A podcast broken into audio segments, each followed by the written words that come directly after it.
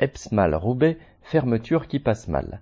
Au sein de l'EPSMAL, établissement public de santé mentale de l'agglomération lilloise, la fermeture de la clinique lilloise Jean Varlet, spécialisée dans l'anxio-dépression, annoncée d'abord pour une durée de deux mois, sera finalement définitive.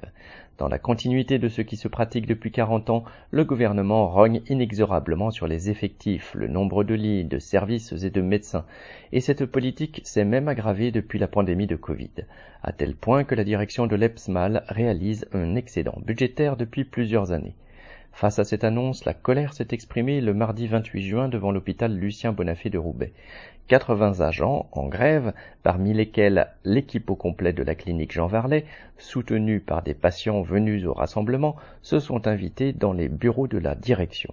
Comme toujours, à entendre la direction, personne n'est responsable et chacun ne fait qu'appliquer les consignes du ministère de la Santé et de la ARS, Agence régionale de santé mais ces consignes visent précisément à tailler dans les dépenses publiques tout en favorisant la privatisation des soins, leur financiarisation et le recours à des mutuelles privées.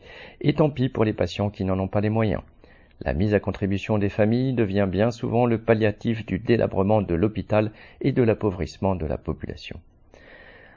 Citation. Qui sème le vent récolte la tempête, fin de citation, comme l'affirmaient les agents de la clinique, accompagnés par leurs collègues d'autres services qui savent très bien qu'ils risquent d'être les prochains sacrifiés.